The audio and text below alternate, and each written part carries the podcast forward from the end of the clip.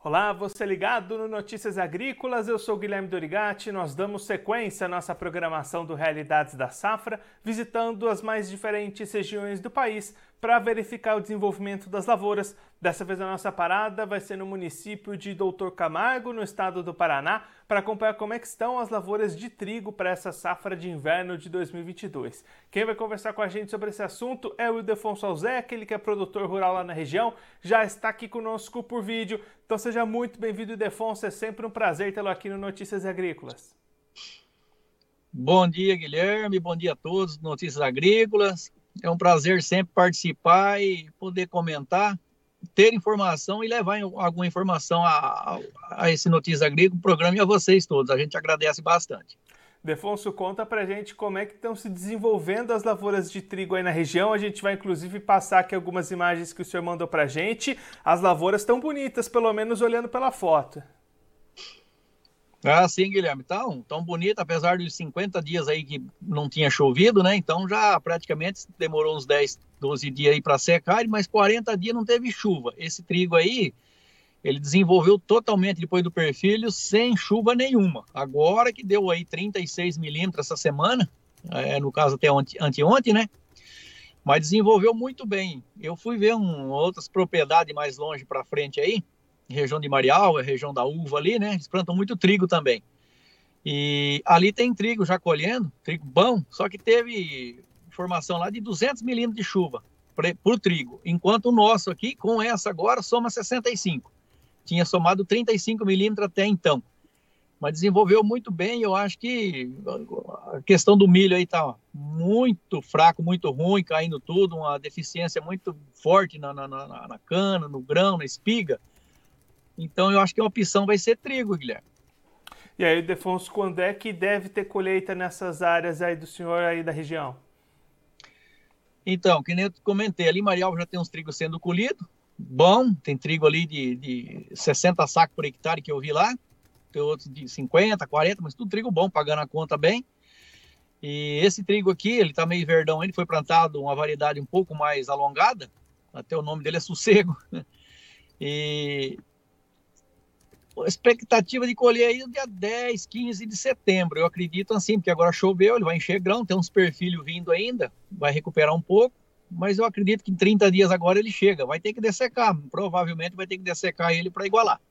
O Defonso comentou agora há pouco né, das lavouras de milho. O pessoal que apostou no milho nessa segunda safra está tendo bastante dificuldade aí na região, né? Muito ataque de cigarrinha e doenças nas lavouras. Exatamente. O, o problema maior nosso hoje é, é o milho com doença, sabe? Foi mexendo muito na tecnologia dele, foi enfraquecendo. Eu considero ele como um franguinho de granja, né? Se você soltar ele a campo, ele, no, no terreiro, como dizer, ele não aguenta. Tem que ser fechado, cuidar diferente. Então, o milho, como é lavoura, provavelmente a doença moe ele, né? Então, tá difícil, não tá pagando conta. Metade dos milho na região aqui não pagou a conta, não. E aí, diante disso, Defonso, o senhor acredita que nos próximos anos mais produtores possam fazer essa opção que o senhor fez nesse ano de deixar um pouco o milho de lado e apostar mais no trigo? Eu acredito que sim, tem muitos comentários, muita gente aí mudando de ideia, já olhando para trigo. É, escolher a hora certa de plantar, porque trigo não é de qualquer jeito também, né? Ele é muito perecível, né? Ele é com seca, com chuva na colheita, então tem que escapar. Geada pega ele também no tempo de, de floração e formação de grão, e pega, né? Em, quando está chamado leitoso, como ele planta mais tarde, tem que tentar fazer um, uma área de escape, mas é uma opção e tem muita gente comentando sim. E aí o Defonso olhando para o lado do mercado, como é que estão as oportunidades para venda de trigo por aí? Deve ter rentabilidade essas lavouras? Com certeza, eu estive até comentando essa semana, já vendo isso daí, o preço dele está um preço razoável, porque o trigo não é uma coisa que produz demais aqui para nós. Ele chega uma quantia limitada aí, tipo 50, 60 sacos por hectare, né? Mas no preço que tá, tá compensando, tá melhor que o milho, porque ele deixa uma terra limpa, muda a cultura, né? Faz uma rotação de cultura, isso aí ajuda muito.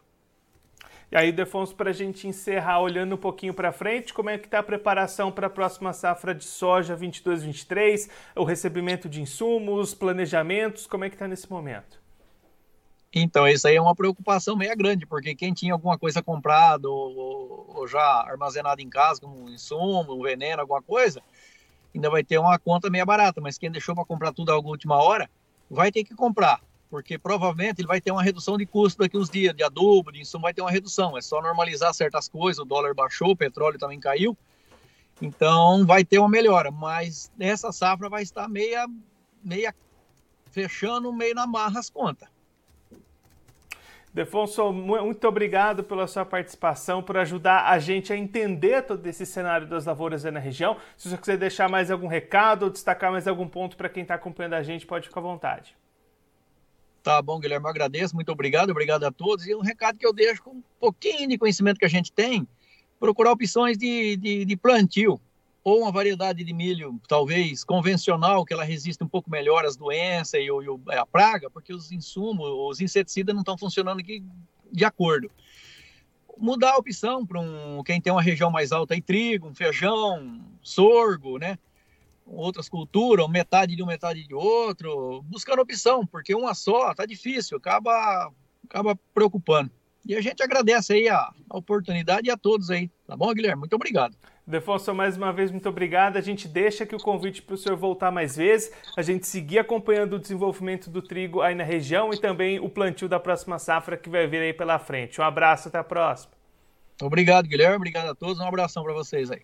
Esse o Ildefonso Alzec, que é produtor rural lá no município de Doutor Camargo, no estado do Paraná, conversou com a gente para mostrar como é que estão as lavouras de trigo nessa safra de inverno de 2022. O trigo que ficou um período longo, cerca de 50 dias sem chuvas lá na região, Nessa última semana a chuva voltou, então ao longo de todo o ciclo já são cerca de 65 milímetros acumulados. As lavouras estão bonitas, estão se desenvolvendo bem, expectativas de produtividade boa lá na região. O Defonso até destacando que alguns municípios ali por volta já iniciando a colheita com produtividades entre 50 a 60 sagas por hectare produtividades boas lá para a região, expectativa de rentabilidade também para essa safra de trigo com preços razoáveis na hora das negociações, na hora da venda desse trigo, que tem se tornado uma alternativa para o produtor lá da região. Nesse ano, o Ildefonso fez essa opção não cultivou o milho safrinha, apostou no trigo e diante dos problemas com cigarrinhas, com doenças, enfesamentos